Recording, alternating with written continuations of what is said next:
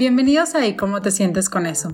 No hay prisa y cada quien a su ritmo va construyendo entonces su podamos ver de nuestra luz. Nosotros de decidimos sentirnos de una forma. eso, hay que entender que es Todo un día a la vez, así como y hablábamos. todo va abonando a eso que queremos lograr. Mi nombre es Juan Pablo Delgado. Mi nombre es Lorena Álvarez. Mi nombre es Andrea Castellanos. Y en este podcast te invitamos a abrir nuestras mentes y cerrar los estigmas.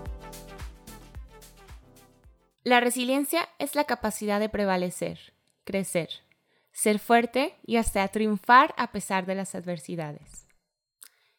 Ya hemos hablado en otros episodios acerca de la resiliencia, pero el episodio de hoy eh, será un poco diferente porque hablaremos sobre la resiliencia desde la vista personal, desde la experiencia de nuestro invitado personal.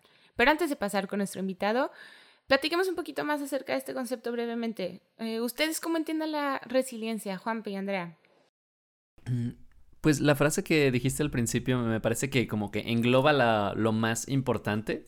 Ah, recordemos que la resiliencia es un concepto que tomamos prestado de la física, que es como esta capacidad de los resortes o de los cuerpos físicos de deformarse y volver a su forma original. Pero cuando lo retomamos aquí en el punto de la psicología, se vuelve un poquito más complejo, un poquito más completo, me gusta pensar, que no solamente ah, sufrimos la- las personas resilientes no son aquellas que solamente sufren presión por parte del contexto y vuelven a su forma original, porque eso es imposible. Si pasamos por alguna experiencia que nos genera presión, que nos genera estrés o que nos genera como mucha, mucha incomodidad o mucha intensidad, siempre va a haber un nuevo aprendizaje. Entonces, cuando volvemos a nuestra forma original, realmente ya no es la misma forma de antes, sino es una forma más completa, es una forma más capaz, es una forma ah, más pues más hábil. Entonces, me gusta pensar que, ah, a pesar de que suene un poquito cliché, lo que, pues, pues lo que no te desaparece de este mundo te vuelve más fuerte. Entonces, me gusta pensar que ese es el pensamiento principal de la resiliencia, o ese es el que me gustaría con el que nos quedáramos cuando hablemos acerca de resiliencia. Interesante. Creo que para mí, bueno, yo no me voy tanto así. Juanpi ya saben que es el que sabe de dónde vienen las palabras y dónde las tomamos. Yo solo las aprendo y las adapto a mi vocabulario y las entiendo. Y para mí prácticamente es nuestra capacidad de salir adelante de las adversidades, cualesquiera que sean, pero también reinventarnos a raíz de estas adversidades. O sea, como dice Juanpi, no vas a volver a ser la misma persona, pero tu capacidad de reinventarte y salir adelante y como aprender de esto que hayas vivido, para mí esa es la resiliencia, como no quedarnos tirados, sino como decir, ok, sí estuvo duro ese madrazo, pero sabes qué, aprendí esto y salí adelante y soy un chingón por haberlo hecho. Y lo más importante de considerar sobre la resiliencia es que es una habilidad que podemos desarrollar. No es como de, ah, chin, pues no soy resiliente, ya ni modo. Sino No que así. podemos. Ajá, Me no, tiraron de chiquito. no nací con estas características, pues ya que. Sino que podemos aprender a ser cada vez más resilientes. Entonces, am, eso creo que nos da esperanzas a todos eh, sobre cómo podemos ir practicando cada vez más ser más resilientes, ¿no? Cómo superar de una mejor manera las adversidades para convertirlas en oportunidades de crecimiento. Que claro, no siempre es fácil, porque sí suena bien cliché y bien difícil y, en el momento que lo estás viviendo dices, pues, ¿cómo le voy a hacer, no? Pero, eh, y claro que no se ve tan fácil ah, como suena, pero justo por eso es que decidimos entrevistar a alguien que lo vivió en carne propia, una dificultad muy grande, que nos va a contar desde su experiencia cómo salir adelante, principalmente del proceso de enfermedad. Y bueno, para hacer una mini breve introducción a esta persona que yo le tengo mucho cariño, su nombre es Armando Álvarez, él es contador, emprendedor y socio fundador de Grupo de Mart. Armando, estamos muy felices de que nos acompañes el día de hoy. Muchas gracias por darnos tu tiempo y pues bienvenido a este espacio que ahora también es tu espacio. Juanpi, Lore, Andrea, muchas gracias por la, la invitación. Digo, por ahí salió en, en, alguna reunión que siempre tenía la espinita de, de, que quería, pues no sé, de comunicar o dejar alguna huellita y de lo mucho poco que, que pueda servir. Y pues bueno, aquí estamos, ¿no? Este, y como bien menciona Lore, sí fue, fue una, no fue una, fueron dos situaciones este, complicadas las, las que se pasaron, este, muy puntualmente tema de, de cáncer. Este, les platico un poquito el contexto, ¿no? En orden cronológico para, sí, para que también todos los, todo tu auditorio este, te tenga un poquito de contexto. Este, pues mira, en, en 2014 me detectaron inicialmente con cáncer testicular, ¿no? En aquel entonces tenía 21 años, ahora tengo 29. Entonces, pues obviamente el, eh, de, de, cajón el que te mencionen la palabra cáncer es significado de muerte, ¿no? Es cáncer, voy a morir. Digo, ya hoy en día ya es menos la gente que se muere que la que estamos aquí, ¿no? Pero en, en, en ese momento, pues te agarra muy maduro. Yo creo que no hay una edad en la que, te, que tú digas, ah, bueno, en esta edad ya te agarra con la suficiente sabiduría para, para tomarlo, ¿no? Pero yo creo que entre más chavo, pues mucho menos te pasa por la mente poder pasar por una situación así, ¿no? Este, la segunda vez fue hace año y medio. Me enteré dos semanas antes de mi boda. Entonces, pues también fue otro reto también interesante, ¿no? ¿Por qué? Porque ya cargaba con los aprendizajes de la primera vez, pero en, así en un punto medular en el que iba a cambiar mi vida, ¿no? Pues ya unirme con, con, con el amor de mi vida. Entonces son los dos procesos que se vivieron. Este, vamos, les quiero platicar un poquito del, de la primera. Este, al inicio, pues, al ser una enfermedad así tan, tan tabú, el proceso fue, lo vi únicamente con, con mi papá, ¿no? La primera vez fue súper hermética la situación. ¿Por qué? Porque pues eh, empieza a pensar, no, pues es que se van a preocupar, este, que aflojara que me estén preguntando todo el mundo el cómo estás, el, el, miedo también un poquito del que te vean como con, con cierta lástima, ¿no? De, ay, pobrecito. Entonces, pues en, ese, en, en su momento decidí este, hermetizar un poco esa situación. Este, en ese momento estaba ya trabajando, estaba en la universidad pues, obviamente en tema personal, social, pues fue como que una pausa de seis meses en la que mucha gente no supo de mí porque me di de baja de la escuela, muchos amigos a los que no consideraba tan cercanos, pues obviamente no, no subía fotos, no nada, ¿no? Este, y también está esa parte física, ¿no? Porque pues obviamente todo tu físico cambia, ¿no? Adelgazas, te quedas pelón, pues todo lo, lo que conlleva, ¿no? Y en ese momento le prestaba mucha atención al tema físico que dije, no, pues no quiero que me vean, no quiero que, me retraten. Digo, paulatinamente, pues bueno, te vas acostumbrando a tu apariencia y, lo dejas atrás, ¿no? Este, eso eso por, por, la parte, por la parte social del tema, o si el, el, círculo más, más cercano, pues muchas veces a lo mejor en, en, en ese momento estás con el miedo, con la angustia, con la incertidumbre de qué va a pasar y, desde mi perspectiva nunca tomé como tan de buena forma el apoyo que tenía, porque yo me trataba de encerrar en mi, en mi caparazón, ¿no? Pero pues siempre todo el apoyo de la familia siempre estaba así incondicional, ¿no? O sea, vamos a actuar ya en donde se tenga que actuar, ¿no? Mismo caso también el círculo muy cercano de, mis amigos siempre estuvo presente, ¿no? Este, desde la operación, el tema del tratamiento, el proceso post-tratamiento. O sea, siempre, o sea, de algo que sí no me puedo quejar es que tuve el apoyo tanto de familia como de amigos este, para salir adelante, ¿no? Este, en la primera ocasión el tratamiento fue un poquito más agresivo porque me internaban una semana en el hospital, descansaba tres y otra vez me internaban otra vez en el hospital, ¿no? Y, toda esa parte, pues el tener familia, amigos que estuvieran acompañándote, o sea, siempre todos los días se iban amigos digo, no todos, ¿no? Pero sí muy puntuales amigos, que uno de ellos es mi socio, todos los días iba al hospital, ¿no? Aunque sea para ver qué, cómo estaba, qué se ofrecía, ¿no? Mismo caso con familiares. O sea, siempre estuvo presente gente que, que creo que también es un, factor bien importante para salir de este tipo de situaciones, el tener gente que sabes que va a estar. Además, yo creo que la clave es tener, estar consciente de, que tienes dónde caer, ¿no? Si te caes ahí, tienes apoyo que te pueda levantar, ¿no? que al inicio no me daba cuenta que tenía toda esa red de apoyo atrás de mí, ¿no? Que, que ya viendo en retrospectiva pues, digo, oye, pues qué afortunado soy, ¿no? Independientemente de las atenciones médicas, yo creo que es un punto bien importante para salir de este tipo de situaciones, el apoyo eh, personal, ¿no? Amigos y familia. Este, por otro lado, creo que también un punto bien importante para este tipo de enfermedades es el, del, tema mental, ¿no? O sea, si es una situación que te mentiría si te dijera que ah, es muy fácil como el, tú pensar que estás sano, ¿no? Porque el, el tú creerte que estás sano implica brincarte el desgaste físico que estás teniendo, o sea, porque es cansado, todas las, las este, los síntomas que te provocan las quimioterapias, porque mi tratamiento fue por quimioterapia intravenosa. O sea, es, es, va a sonar muy cliché, muy, muy vano decir, no, pues es que tú actúa como que estés sano y, y paulatinamente vas a estar sano, porque realmente no es fácil. Este, hay personas que se les puede facilitar, hay personas a las que no se les puede facilitar. Yo personalmente creo que tengo esa pequeña cualidad de, oye, pues fake it till you make it, ¿no?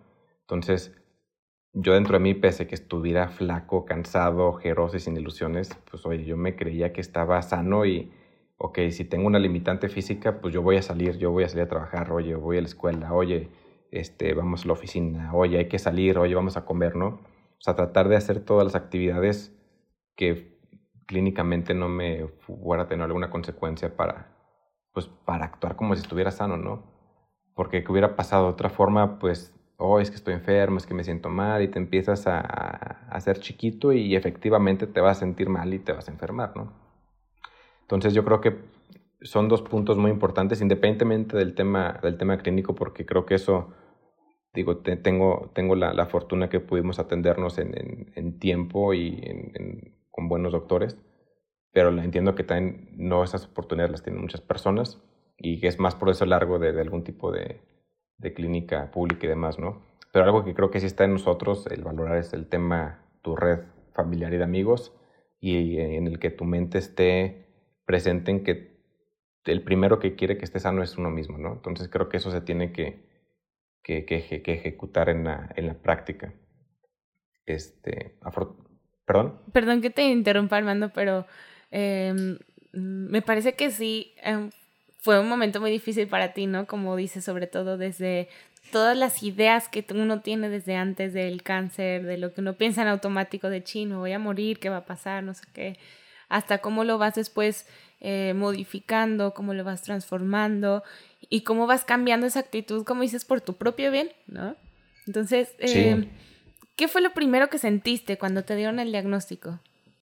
Pues yo creo que fue miedo, ¿no? Yo creo que es la palabra miedo pero yo creo que tener un poquito mi personalidad me ayuda, a, bueno, tengo miedo, pero bueno, ¿qué sigue? ¿Y qué hacemos? Y, o sea, ejecutar, ¿no? Pero sí, definitivamente el primer sentimiento es, es, es miedo, ¿no? Definitivamente. Oye, Armando, y veo que nos dices, ¿no? Que, digo, supongo que no ha sido fácil para ti, me consta, el vivirlo dos veces, porque si de por sí ya una es así como que, qué difícil, yo creo que una segunda es también, o sea, no sé si más, igual o cómo, pero es, también es difícil. Y veo que comentabas que ya traías como todo este bagaje de experiencia, aprendizaje de la primera vez. ¿Qué dirías tú que fue lo que te ayudó en esta segunda vez, que tal vez la primera vez no hiciste? Y no solo en tema físico, sino también lo que dices tú de animarte tú mismo a hacer las cosas, aunque tal vez no te sentías el fake it until you make it ¿Qué más crees que te funcionó como esta segunda vez a que fuera más llevadero? Si es que fue así. Pues, digo, de, de, de, un, de un caso a otro pasaron seis años y a los cinco años de que tus exámenes estén bien, te dan de alta total, ¿no? Entonces, obviamente en los cinco años te haces 100 exámenes, ¿no? Más o menos. Este, obviamente cada examen es, era, era, un miedo muy grande de puta, pues a ver que, o sea, que, no, que salga todo bien, que salga todo bien. Entonces, obviamente te vas acostumbrando y vas haciendo callo con, con el esperar los resultados, pero ahorita va a llegar al, punto que tú dices, Andrea. Es este, de esos cinco o seis años, pues es, es hacer callo, es, es el, el, aprender, el asimilar de que, oye, a ver, yo desde mi parte, o sea, clínicamente se hizo todo lo mejor para que erradicar la enfermedad yo de mi parte estoy haciendo lo más posible para que físicamente en tema de, ejercicio, alimentación, digo tampoco sin ser paranoico porque también esta fina línea en el que dejas de disfrutar la vida que tampoco creo que es el punto.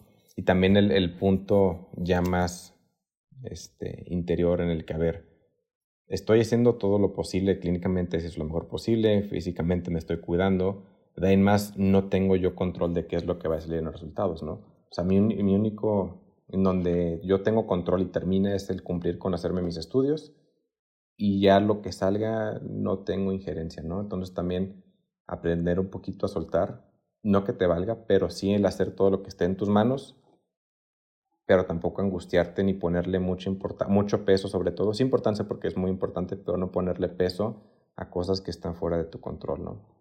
Entonces, eso fue algo que, se, fui desarrollando, el, oye, yo hago lo que esté en mis manos, de cierto punto en delante no depende de mí, tampoco me voy a angustiar ni voy a perder calidad de vida por andar angustiándome por cosas que ni siquiera sé que van a pasar, ¿no? Entonces al inicio sí fue mucho ese miedo de a ver qué va a pasar, qué va a pasar, qué va a pasar, ¿no? Que, que no vuelva a regresar, que no regrese, que no regrese, ¿no? Este, y también por otra parte, complemento, dime. ¿Lo soltabas como a qué? ¿Como a los doctores? ¿Como a un poder superior? ¿O como en qué sentido lo soltabas? Sí, un poder superior porque yo soy católico, no soy la persona más devota que está de rodillas todo el tiempo, ni rezando todo el tiempo, pero definitivamente pues creo en Dios y llega el momento de decir, oye, ya yo cumplo con hacerme el, el, el estudio, luego sí que lo que está de Dios, ¿no? Este, y, y ya, o sea, ¿a quién le daba ese peso? Pues a Dios, a lo que, a lo que tenga que pasar, ¿no? Este, ya en su momento, ya cuando haya otro diagnóstico, o sea, que, que fue la segunda parte, pues ahora sí ya se lo dejas a los doctores, ¿no? A ver, güey, esa es, esa es tu chamba de cómo curarme, yo me limito a hacer lo que tú me digas, ¿no? De ahí más no puedo hacer nada más.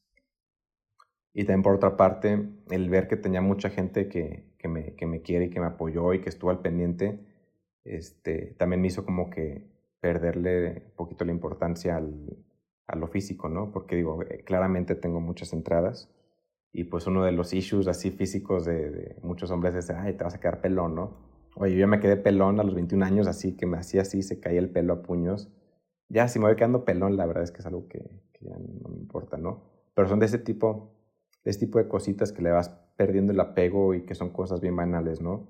Este, o el hecho de enfrascarme, y digo, tampoco es como compartir en redes, ay, vean, pobrecito, estoy enfermo. Pues no, ¿verdad? Tampoco se trata de llegar a ese extremo, pero sí de vivir con más naturaleza, que es algo que creo que, que cambiaría de la primera experiencia de, oye, pues sí, tengo un diagnóstico, lo sigo, ¿no? Ah, yo, sí, quiero decir algo. Sí, adelante, Juanpi. Ah, es decir, hay mucho... Siento que hay una actitud muy admirable en, eh, en, en, tu caso, en tu historia, Armando. Es decir, esta parte de uh, saber cuándo soltar o, sal o, saber qué aspectos soltar, sobre en especial aquellos sobre los que no tienes como control, pero a la vez percibo como una cierta curiosidad de, de buscar qué te puede ayudar. Y esta curiosidad puede llegar a ser como también, es decir, va a sonar un poquito fatalista, pero puede llegar a ser la perdición de algunas personas porque el mantenerse como curioso y buscando otras alternativas de tratamiento, por ejemplo, puede llegar a, pues puede llegar a, hacer mostrar a estas a las personas en esta situación vulnerables a personas que quisieran aprovecharse de su situación.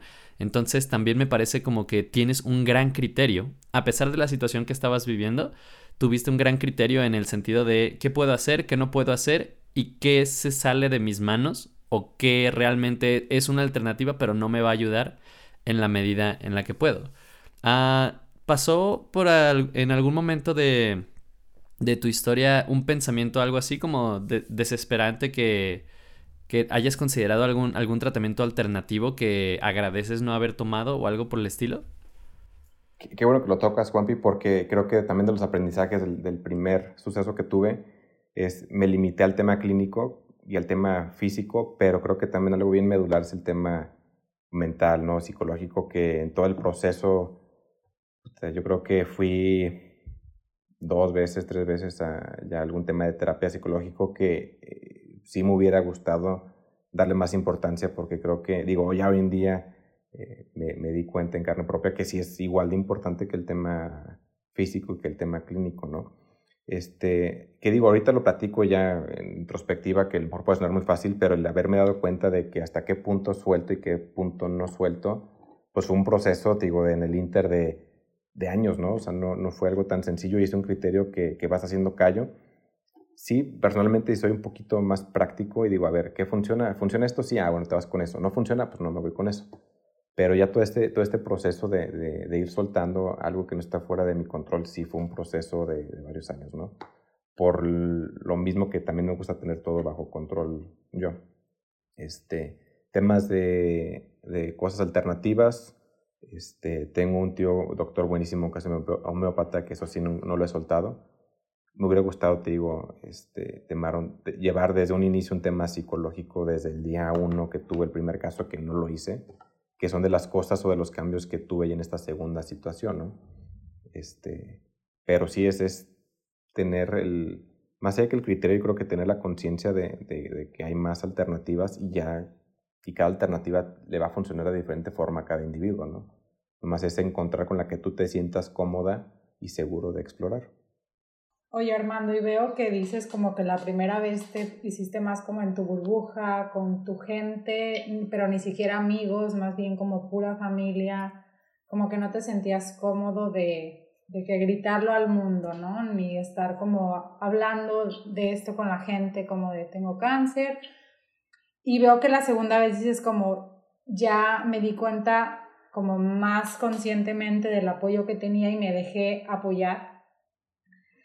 ¿Tú qué crees que, como viviéndolo en carne propia, ¿no? Porque creo que a veces, aunque sabemos que existe el cáncer, realmente no se nos enseña tampoco cómo actuar en situaciones cuando alguien que queremos tiene cáncer. Entonces, aquí me gustaría que tú nos digas, la neta, esto odié que me dijeran, no se lo digan a alguien porque está de la fregada esto sí me gustó, la verdad estuvo padre, esta otra cosa jamás la repitan, o sea, como, porque al final es, pues no nos enseñan, ¿sabes? Y a mí sí me gustaría que la gente sea consciente de qué cosas no están chidas y qué cosas sí ayudan. Ok, buenísima pregunta, Andrea. Pues desde mi punto de vista, a mí lo que me molesta es que me estén preguntando y preguntando cosas, ¿no? Este, porque si ya tú, o sea, tú estás así como que en tu rollo tratando de de sentirte bien, a ver, voy a tratar de, de, evitar el cansancio, de evitar las náuseas, de evitar todos los efectos que conlleva esto, y que alguien llegue, oye, ¿cómo estás? Oye, ¿qué te duele? Pues te a acordarte que te duele todo y que te sientes la fregada, ¿no? Entonces, a lo mejor, y pero también entiendo que la, el, fondo de la otra persona que te pregunta, el cómo te sientes, es el, el, genuinamente saber qué tienes y cómo te sientes, ¿no? Entonces, yo lo que diría a lo mejor ser un poquito más prudentes o, marcar un poquito de la distancia, ¿no? De, oye, si ves que, que la persona ahí va, este, que no se queja o no tiene alguna, alguna queja puntual, oye, pues trátalo normal, ¿no? No, no de, oye, este, oye, te traje galletas, ay, pero si puedes, no te cae mal con el tratamiento. Obviamente hay cosas que sí caen mal, ¿no? Cosas crudas, alcohol, etcétera. Pero no te digo cobiar cosas, pero sí ser muy prudente en, oye, pues si, si veo que, lo, que está estable, que, que ahí va, oye, pues vamos a continuar con, con, con, ese, con ese flujo que tiene, que está bien, no recalcarle, no echarlo tres pasos para atrás, oye, ¿cómo te sientes? ¿Y qué tienes? Oye, Como estarle recordando todo el tiempo de que estás enfermo, ¿eh? Estás enfermo. O sea, sin decirlo tal cual, pero creo que al final eso es como que te están recordando y tú de que me estoy tratando de... Ajá, yo creo que sí, sí. Y, y no es tanto como yo en parte evadirlo, pero es un esfuerzo que yo en su momento tuve así conmigo mismo de, a ver, te sientes mal, no quieres comer, pues tienes que comer porque si no comes no te nutres y te vuelves a sentir peor y es un círculo vicioso, ¿no? Entonces es así como que concentrarte de, oye, pues le voy a sacar pues para romper un poquito de círculo, ¿no? Y cuando son muy insistentes de cómo te sientes y qué te duele, como que pesa un poquito más el, autocontrol de, o esa voluntad de, de comer, de, de levantarte, ¿no? Este, pero de, de, ahí más, o sea, creo que tampoco lo viví tantísimo, ¿no? O sea, yo creo que el, el, ah, bueno, también el, dar el espacio al, a la persona que está ahí, ¿no? Oye, si tú quieres estar solo como paciente, pues estate solo porque también es un momento que tienes que superar contigo mismo, ¿no? Porque también muchas veces, este, me pasó sobre todo cuando estaba recibiendo las quimios en el hospital que llegaba mucha gente, o sea, mucha gente entre comillas, ¿no? O sea, tíos, primos, este, amigos, pero muy contados pues también querías un rato de que, de, que tú estés solo, ¿no? Oye, que dame chance de, de, estar solo, ¿no? De también afrontar eso desde mi soledad, ¿no? Entonces yo creo que esos, o sea, en lo personal yo creo que son dos puntos muy clave que creo que la gente que, que esté pasando por eso pudiera tomarlo en cuenta, ¿no? Como, como acompañante. Y de lo que sí funciona y si dices, esto está padre que lo haga. Mm, pues el que estén al, es que es esa fina línea de que sí está padre que estén al pendiente de ti, pero de formas que no te recuerden que estás enfermo, no sé si no entender, o sea, que estén presentes. Yo creo que es más bien no que te estén preguntando, sino tal vez que te digan, oye, cualquier cosa que necesites, sin problemas, puedes mandarme un mensaje y yo vengo, o como, como el hacerle saber a la persona que estás ahí sin estarle preguntando cómo está físicamente sintiéndose y que si puede comer. Sí, claro. Sí, es, es, esa, sí, es esa, esa fina línea. Este, y, y, y, que te traten como alguien sano, ¿no? O sea, yo creo que eso es muy, o sea, sí que están al pendiente de ti, pero no recuerdan de que estás, que tienes una enfermedad, sino... Es que sí, me imagino que, que ha de haber cambiado el trato como, como de chin, tiene cáncer. Ah, como más de compasión, más allá de hoy, quiero estar con el mando porque me cae bien como más de compasión. Como de... Y también con mucho de cuidado, ¿no? No se vaya a caer, no le vaya a pasar esto. o me imagino también que por la idea de que tenemos normalmente de cáncer de, ay, aprovecharlo o así, no sé. Aprovechar el tiempo con él. Sí, es mucho más de, de, compasión, más allá de, oye, hay que compartir con él normal, ¿no?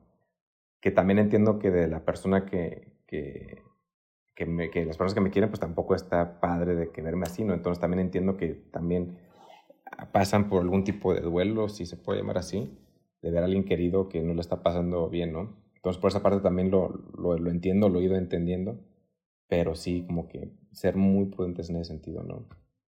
De que más de verlo como compasión al, al, al, al paciente, verlo con, oye, vente, vámonos, a, yo te ayudo a seguir tu vida normal, ¿no? Eso, creo que eso es justo la clave, como ayudarle a conectarse con la vida todavía, ¿no?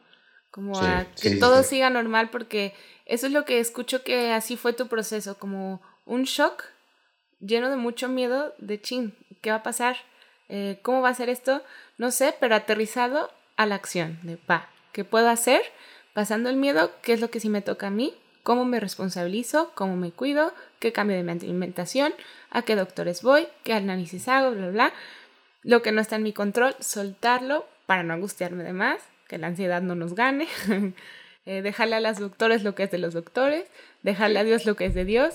Esta espiritualidad que a lo mejor te ayuda a fortalecerte también, que es una parte muy importante de la resiliencia también, la espiritualidad, y seguirte conectando con la vida, porque a pesar de que la enfermedad trae como esa idea de muerte como, mm, como implícita, eh, creo que lo que te saca adelante es que pese más la vida que la muerte, y eso es lo que hiciste, ¿no? El fake it until you make it, de seguirte conectando, de seguir haciendo lo posible por sacarte adelante a ti mismo y de comer aunque no tuvieras ganas. Entonces me parece que fue lo que te rescató a ti en tu proceso y te ayudó a dar ese paso del miedo al echarle ganas, ¿no? Sí, que ese fue el, primer proceso. Digo, el segundo proceso también cayó en un punto de dudar de, de mi vida, como les comenté, así al, a semanas de casarme, días de casarme, ¿no? Este, cuando ya después de que te, den, te dan de alta los seis años, te hacen tu estudio, o sea, ya, ya en ese punto yo me hacía el estudio sin preocuparme, ¿no? Porque ya los otros 102 estudios habían salido todo bien. Entonces tú lo haces por rutina, ¿no? ¿Y qué pasó? Pues que había otra sorpresa, ¿no? A las dos, tres semanas de, mi boda de que había otro tumor, digo aislado, pero pues obviamente maligno, en donde estuvo, oye, pues mi mayor miedo durante estos seis años era que saliera algo negativo y mi mayor miedo se cumplió, ¿no? ¿Y qué pasó después de eso? Nada, o sea, nada en el sentido de que pues aquí estoy y es y es también quitarle, no quitarle importancia, pero quitarle peso a los miedos que uno tiene, porque desde mi experiencia, desde una vez que los afrontas cara a cara, pues es eso, es afrontarlos, ¿no? Y, y ahí yo creo que también se ve la, la garra de, oye, este es mi mayor miedo, vamos dándole vuelta a la hoja, ¿no? O sea, no es tan grande el monstruo que muchas veces uno pensamos que es, de, o sea, tanto en tema de enfermedad como cualquiera los medios que, miedos que pueda tener uno, ¿no? O sea, creo que realmente nosotros hacemos más grande ese monstruo de lo que realmente es cuando se presenta. Pero creo que eso habla mucho de tu resiliencia, Armando, porque digo, no es algo fácil lo que viviste, ¿sabes? Y pues sí, puede que hayas hecho el monstruo más grande, pero al final sí es una situación muy difícil, o sea, pues yo no la viví en carne propia, pero me tocó ver a las dos personas que amo vivirla y sé que no es un, ay, déjame voy al, al súper por pan. O sea, realmente creo que desde mi punto de vista lo que te ayuda a ti a salir adelante, aparte de tu resiliencia, es que a pesar del miedo actúas. O sea, a ti no te frenó el miedo, fue como, pues la neta sí tengo miedo, sí estoy asustado, pero con todo y miedo voy a seguir moviéndome porque ni el miedo es menor que mis ganas de vivir y mis ganas de estar aquí. Sí, definitivamente. Y digo, aquí en este caso, digo, ya me tocó en el momento, un momento transitorio en el que, bueno, dejar de, depender de mis papás, ya formar una familia con mi esposa, fue, así fue justo, pues, tal cual la transición, ¿no? Entonces, este, digo, Andrea también lo vio con nosotros muy de cerca y, y sí estuvo, digo, estuvo padre en el sentido de que, bueno, pues el mayor miedo se materializó, pero volvemos a lo mismo, o sea, a ver, me apoyo de, de la gente que, que, me va a apoyar, que me quiere, y ahora sí que dejarte, o sea, también tener la, a lo mejor yo no soy lo, el perfecto ejemplo de eso, pero también tener la humildad de decir, oye, no puedo solo, a ver, este, échenme la mano, ¿no?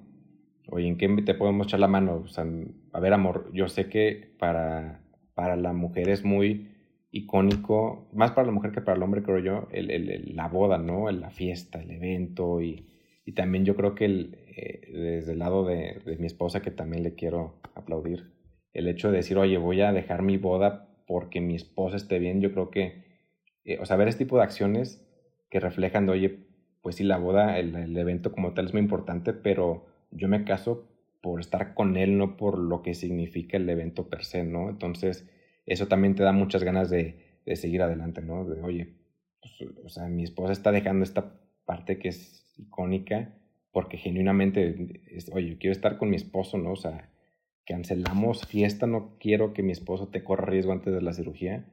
Vamos concentrándonos con eso, ¿no? Eso yo creo que sí fue un apoyo muy, muy padre, o sea, pese que dentro del caos y todo lo que conlleva una planeación de boda, fue así como que en este segundo caso, así la gasolina que me dijo, oye, pues vamos a darle, ¿no? Y obviamente pues teniendo el apoyo de mis papás, de amigos, ya de mis socios, porque ya en ese momento pues ya tenía eh, como cuatro años con, con, la empresa, donde a ver socios, oigan, voy a pasar por un proceso, pues también dejar lo que está fuera de mis manos, tanto de tema clínico, médico, operación, como también tema del negocio, ¿no? También aprender a confiar a la gente que, que si esa gente te rodea y ese equipo, oye, pues dejar, o sea, ahora sí que soltar, ahora sí que en todo sentido, porque no nomás era yo, era también la familia que estaba formando con mi esposa, era la empresa que formé con mis socios, oye, pues ya son más responsabilidades que tiene uno, ¿no? Que aunque tuviera más responsabilidades en ese momento, creo que me fue más fácil soltar, soltar, porque los que me conocen van a saber que pues aún así estaba al pendiente del teléfono y de la computadora y todo, porque volvemos a lo mismo, o sea, yo actuaba como si estuviera sano, estando al pendiente del trabajo, llamando y haciendo presupuestos, ¿no? Hasta que obviamente físicamente decía ya la fregada, no me tumbaba. Pero, pero retocando también un poquito ese tema de, de, de dentro de la enfermedad, actuar como, con, con, bajo esa, mismo, esa misma línea de salud y de que querer apegarte a la vida, ¿no? Y que era mi vida en ese momento, mi esposa y la chamba y la familia, ¿no? Este, entonces, pues yo creo que, que fue también una, creo que aprendí, apliqué lo, lo que aprendí la primera situación en ese sentido, ¿no? Así como que dejarme cobijar, el hecho de, oye, que, que no sepan, pues si saben que me volví a dar cáncer, pues me vale, ¿no? Ya, oye, una foto, pues sí, nos damos una foto y la subimos, ¿no? Obviamente había gente que me estima, que no está cercana, pero que me estima que, que estaba al pendiente, oye, te veo como que raro, ¿no? ¿Qué onda? ¿Todo bien? No, sí, pues, o sea, yo también con la misma naturalidad les, les platicaba el caso, ¿no?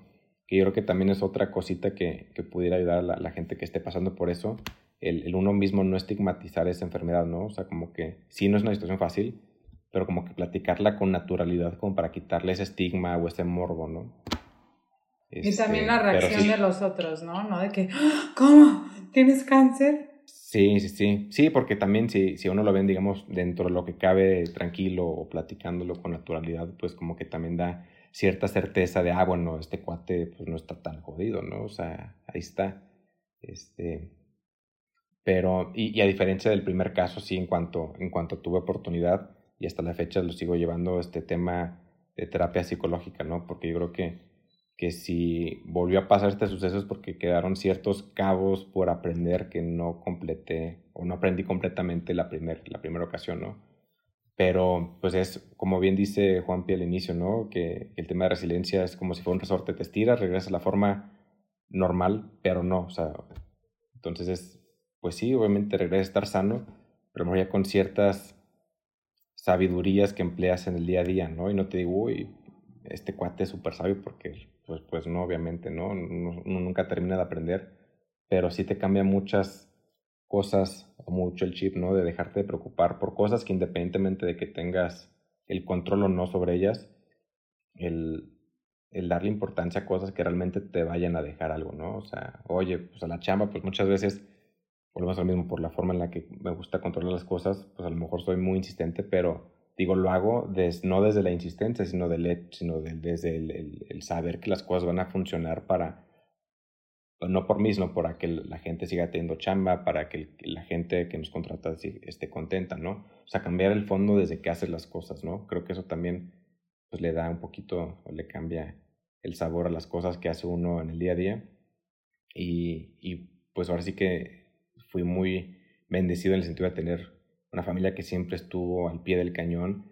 Eh, mi esposa que ni se diga, ¿no? No porque esté mi cuñada aquí presente, pero sí tiene una hermana rifadísima en todo sentido que, que la amo y si no estás escuchando, amor, saludos. Este, y a mis amigos que también nunca, o sea, amigos que estuvieron todos los días, oye, ¿cómo estás? ¿Y cómo vas? ¿No?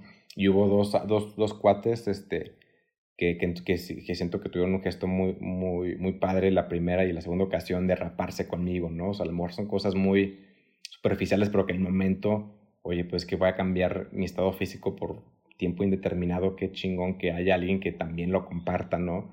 Este, o el hecho de, gente que a lo mejor no, no, no le nace hacer eso, pero que está siempre al pendiente, oye, voy al hospital, ahí estoy todo el día contigo, oye, estoy todo, oye, te caigo a tu casa, este, ¿cómo andas para visitas?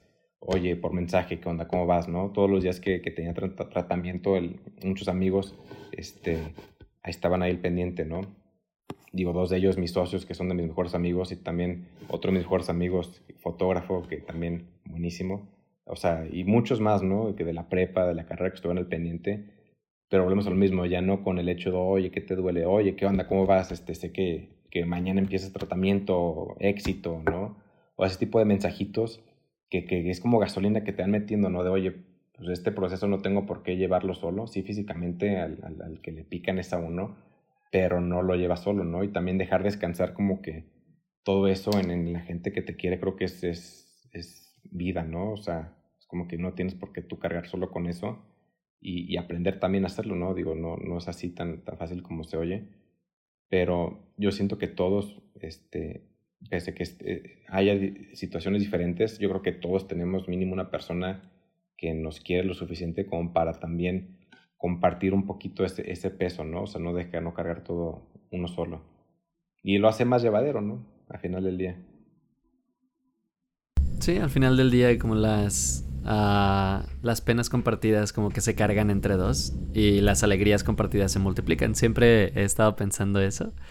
Uh, pero de verdad, o sea, a medida que más nos cuentas, todavía me parece más admirable tu testimonio, Armando, porque también, como esto que comentas de qué tanto las personas a tu alrededor aprendieron de, compartir contigo esta experiencia, siento que ahora también vas a ayudar a muchísimas otras personas más que escuchen cómo fue que tú lo viviste, cuáles, cuáles fueron los puntos más importantes. Entonces, mm, mm, mm, algo, algo sobre lo que quiero hacer mucho hincapié es además de resiliente, eres una persona muy valiente. Es decir, esta parte que mencionas de enfrentaste tu más grande miedo y saliste adelante, eso es cosa de valientes. Porque imagínate, si no existiera el miedo, simplemente estaríamos haciendo cosas. Pero tú, con todo y miedo, lograste salir adelante de, esa situación. Afortunadamente, con todas las personas que te quieren a tu alrededor.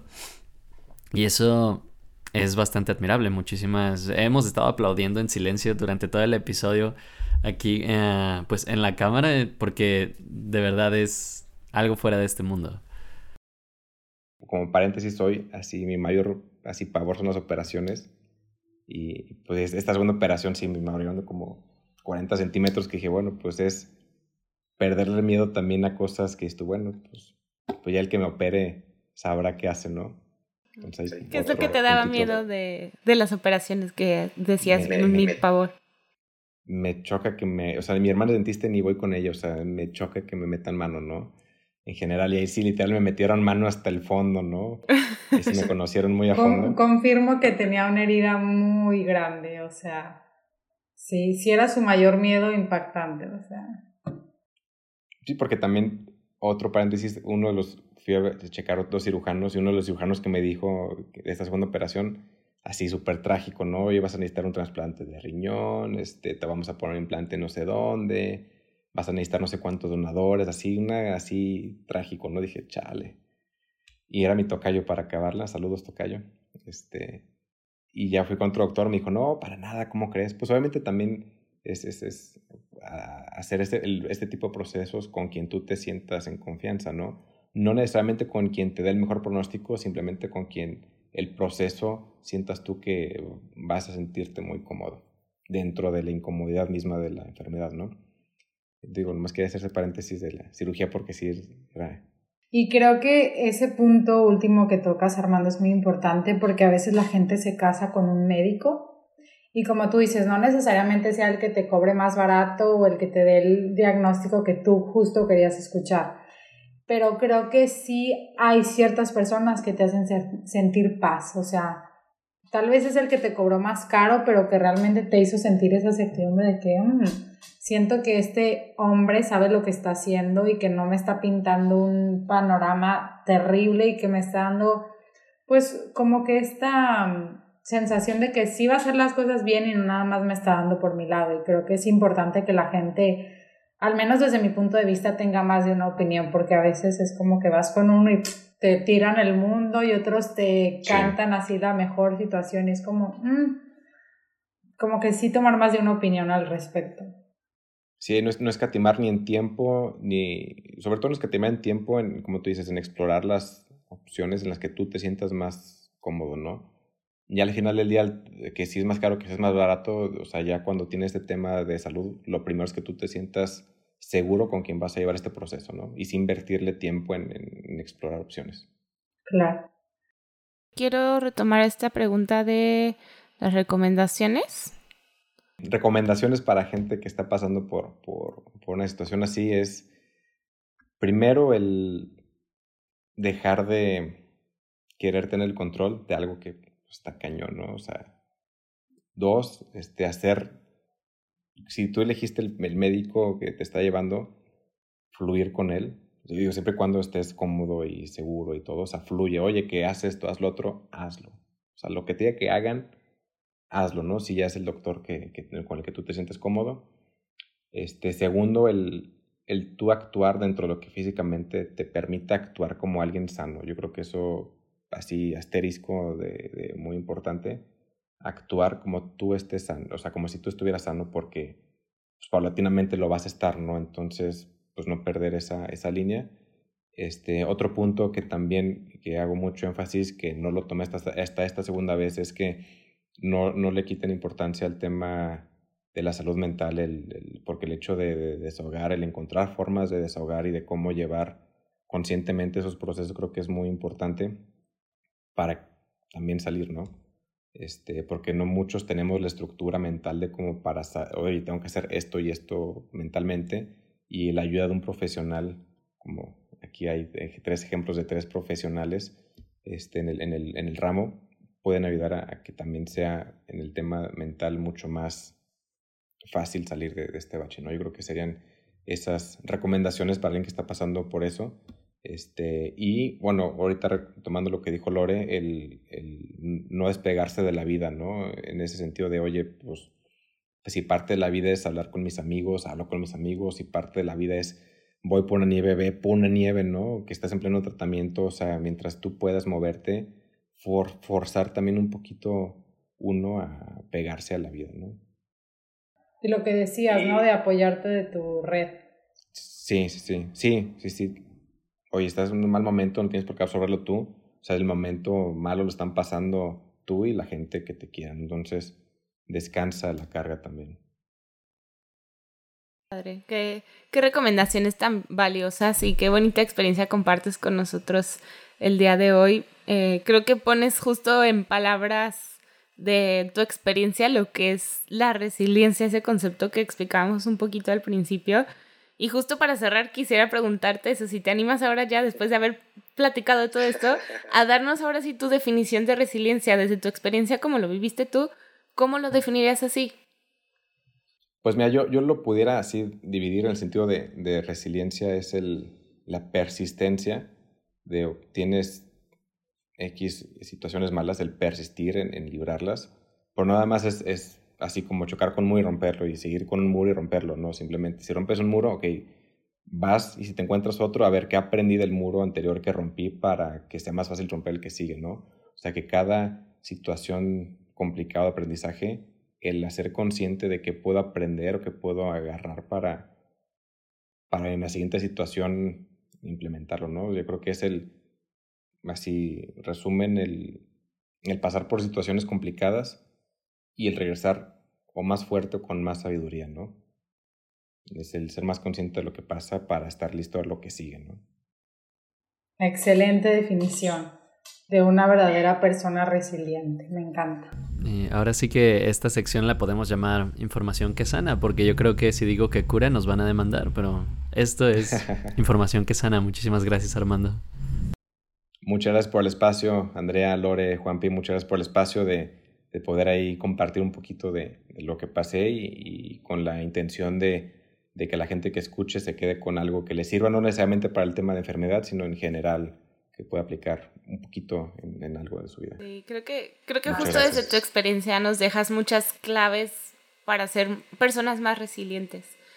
Y, y, creo que adicionalmente a enseñarnos como claves para ser resiliente, yo me quedaría con algo muy importante y fundamental de si estás acompañando a una persona que quieres, que está pasando por una enfermedad como el cáncer, ser muy prudentes. Creo que desde mi punto de vista esa es la clave, o sea, de todo lo que nos decía Armando, aunque hay una línea muy delgada, si actuamos desde la prudencia, creo que no será tan difícil como saber cómo actuar, entre paréntesis o entre comillas, perdón, porque no es como que tengas que tener un manual, simplemente hay que ser, tener un poco de sentido común y ser muy prudentes con las otras personas y darles su espacio. Entonces, en este tema que también es importante, pues al final es de lo que estamos hablando, que es el cáncer, me gustaría como que nos quedemos con esas tres cosas, ser prudentes, ser muy conscientes de cómo actuamos y también darle espacio a la persona para que viva su proceso con él mismo.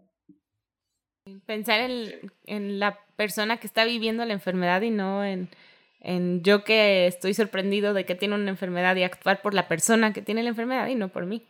No desde mi angustia. No. Creo que es, para, yo lo resumiría en como sigues siendo tú mamá, cuñado, hermano, amigo, no es un enfermo, sigue siendo la misma persona, ¿sabes? O sea, no es la enfermedad esa persona, no le pongas la etiqueta de enfermo, porque no es así. Sí. Uh -huh. Claro. Sí, pues muchas gracias por compartir el día de hoy con nosotros, Armando. Gracias por el espacio. Y para todos ustedes que nos escuchan, cuéntenos por ahí en redes sociales, ya saben cómo encontrarnos en Facebook y en Instagram, arroba y cómo te sientes con eso, cuéntenos por ahí. ¿Y tú cómo te sientes con la resiliencia? Nos vemos. Gracias.